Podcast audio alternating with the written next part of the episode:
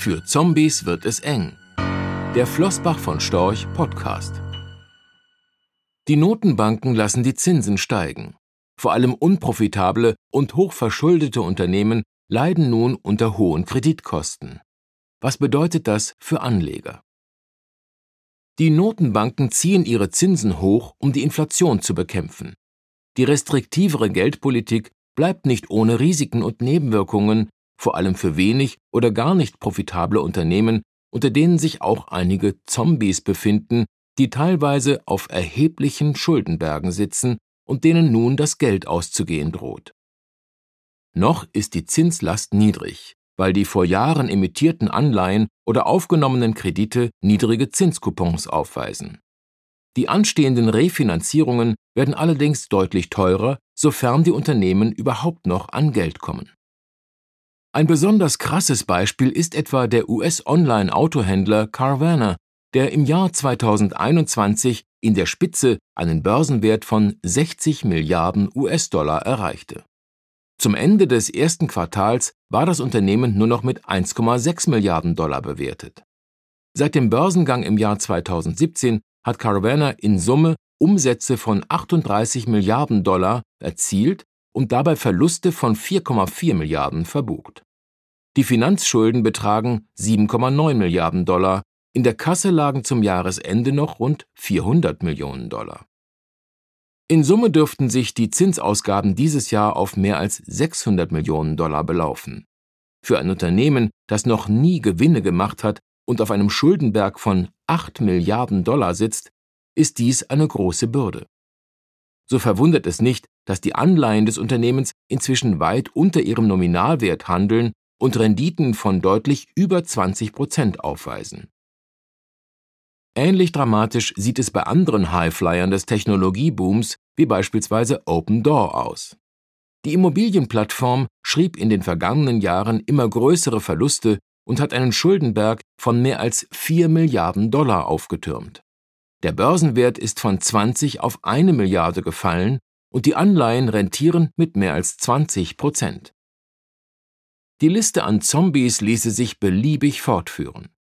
Auch wenn der Zinsanstieg zumeist nicht ursächlich für die Probleme ist, verschärft er sie, weil es für die Unternehmen zukünftig viel schwieriger und teurer wird, bestehende Schulden zu refinanzieren oder neues Kapital aufzunehmen, zumal der Risikoappetit der Banken nach den jüngsten Turbulenzen geringer werden dürfte.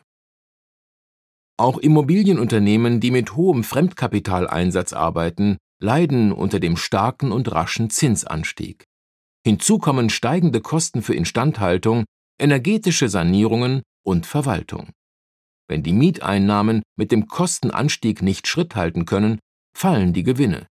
Sollten die Zinsen weiter steigen, droht ein lang anhaltendes Siechtum denn in den nächsten Jahren müssen die niedrig verzinsten Altschulden durch deutlich teurere neue Kredite ersetzt werden.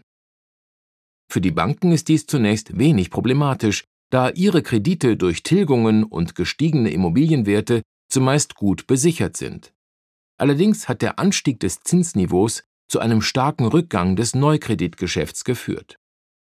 Dies gilt auch für die USA, wo Immobilienkredite mit typischerweise 30 Jahren Laufzeit inzwischen rund 7% kosten. Kreditnehmer, die sich bereits vor Jahren einen deutlich niedrigeren Zins gesichert haben, können den Zinsanstieg gelassen sehen. Den Banken hingegen dürfte es Tränen in die Augen treiben, wenn sie die niedrige Verzinsung ihrer Altkredite betrachten, aber nur wenig hochverzinsliches Neugeschäft machen können. Gleichzeitig wird die Refinanzierung teurer denn immer weniger Anleger dürften bei anhaltend hohen Zinsen noch bereit sein, ihre Spar- und Kontoguthaben nahezu unverzinst der Bank zu überlassen. Dies gilt auch für europäische Institute, deren Aktien zu Beginn des Jahres noch stark gestiegen waren, weil die hohen Zinsen lukrative Anlagemöglichkeiten der unverzinsten Guthaben und damit eine fette Zinsmarge versprachen. Nun aber verlangen Kunden zunehmend höhere Zinsen, oder schichten ihre Bankguthaben in höher rentierliche Anlagen um. Gleichzeitig droht die Neukreditvergabe zu sinken, weshalb die erhoffte Verbesserung der Ertragsentwicklung ausfallen dürfte. Das Fazit von Flossbach von Storch In Zeiten steigender Zinsen, einer restriktiveren Kreditvergabe der Banken, einer möglichen Wirtschaftsschwäche und einer hartnäckig hohen Inflation ist die Qualität von Unternehmen von besonderer Bedeutung. Hierzu zählt ein möglichst sicheres langfristiges Ertragswachstum dank einer starken Wettbewerbsposition und der damit verbundenen Preissetzungsmacht. Auch die Solvenz die in Zeiten unbegrenzten Zugangs zu billigem Geld eine untergeordnete Rolle spielte, rückt wieder in den Vordergrund. Unternehmen, die traditionell mit hohen Schulden operieren, spüren nun die unangenehme Seite des Kredithebels. Rechtlicher Hinweis Diese Publikation dient unter anderem als Werbemitteilung. Sie richtet sich ausschließlich an deutschsprachige Anleger mit Wohnsitz bzw. Sitz in Deutschland, Österreich, Luxemburg und in der Schweiz. Die in dieser Veröffentlichung enthaltenen Informationen und zum Ausdruck gebrachten Meinungen geben die Einschätzungen von Flossbach von Storch zum Zeitpunkt der Veröffentlichung wieder und können sich jederzeit ohne vorherige Ankündigung ändern Angaben zu in die Zukunft gerichteten Aussagen spiegeln die Zukunftserwartung von Flossbach von Storch wider, können aber erheblich von den tatsächlichen Entwicklungen und Ergebnissen abweichen. Für die Richtigkeit und Vollständigkeit kann keine Gewähr übernommen werden. Der Wert jedes Investments kann sinken oder steigen, und Sie erhalten möglicherweise nicht den investierten Geldbetrag zurück mit dieser Veröffentlichung wird kein Angebot zum Verkauf, Kauf oder zur Zeichnung von Wertpapieren oder sonstigen Titeln unterbreitet.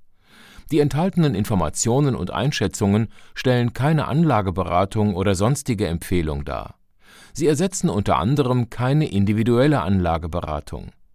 Angaben zu historischen Wertentwicklungen sind kein Indikator für zukünftige Wertentwicklungen diese Veröffentlichung unterliegt Urheber-, Marken- und gewerblichen Schutzrechten.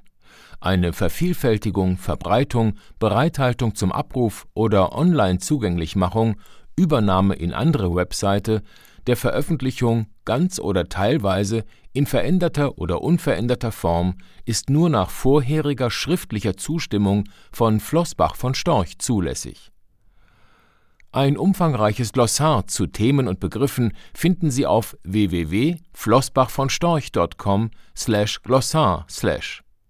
Diese Veröffentlichung unterliegt Urheber-, Marken-, gewerblichen sowie wettbewerbsrechtlichen Schutzrechten.